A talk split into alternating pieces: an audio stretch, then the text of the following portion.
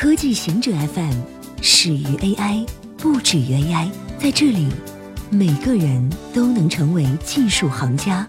欢迎收听科技行者固定点，我们为您甄选更快、更即刻的全球科技情报。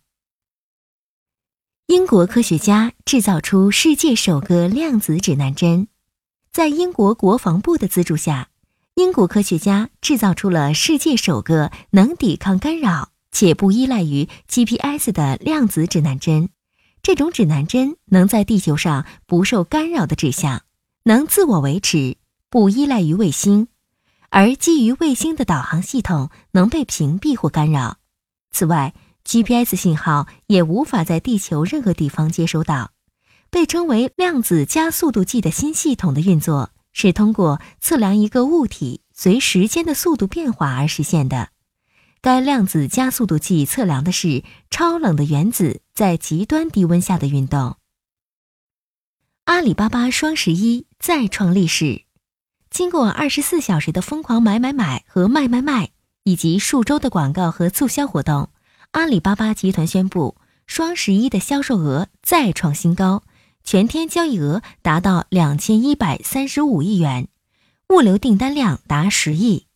今年的双十一是特别的。随着中国庞大经济的增长放缓，这个节日仿佛是在一艘冰山就在眼前的船上举行的派对。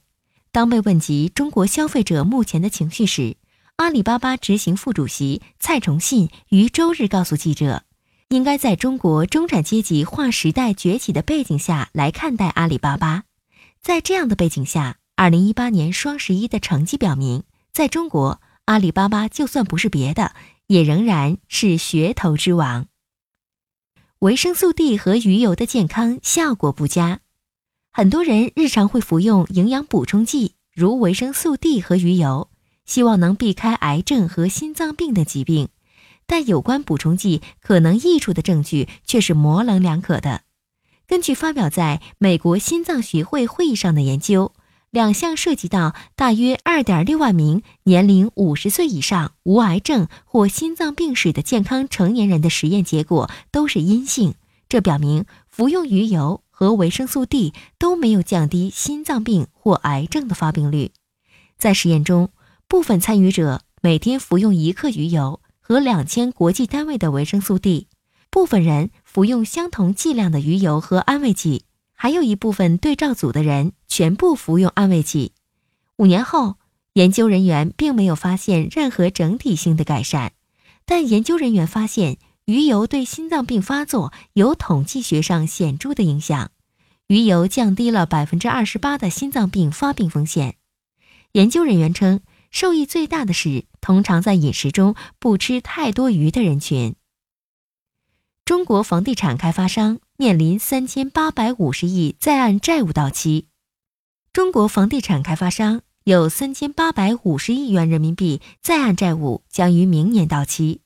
在经济放缓和流动性趋紧之际，这引发了人们对房企违约的担忧。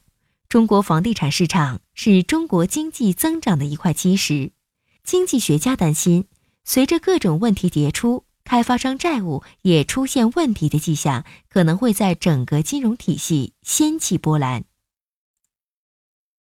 埃隆·马斯克的太空互联网未来将如何工作？埃隆·马斯克的 SpaceX 公司已经获得美国联邦通信委员会的批准，将发射四千四百二十五颗互联网卫星去组建太空互联网。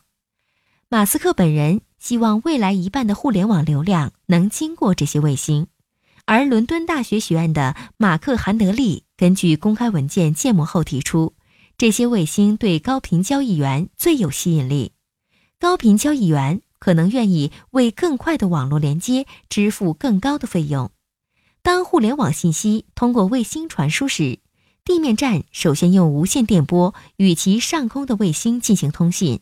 当信息抵达卫星后，使用激光在卫星之间相互传输，到达目标上空后，再用无线电波与地面站通信。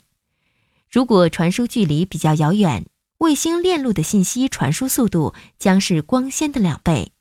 虽然需要在太空和地面站之间往返，但信息在玻璃光纤中的传输速度要比太空慢。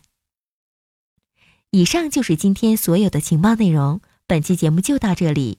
固定时间，固定地点，小顾和您下期见。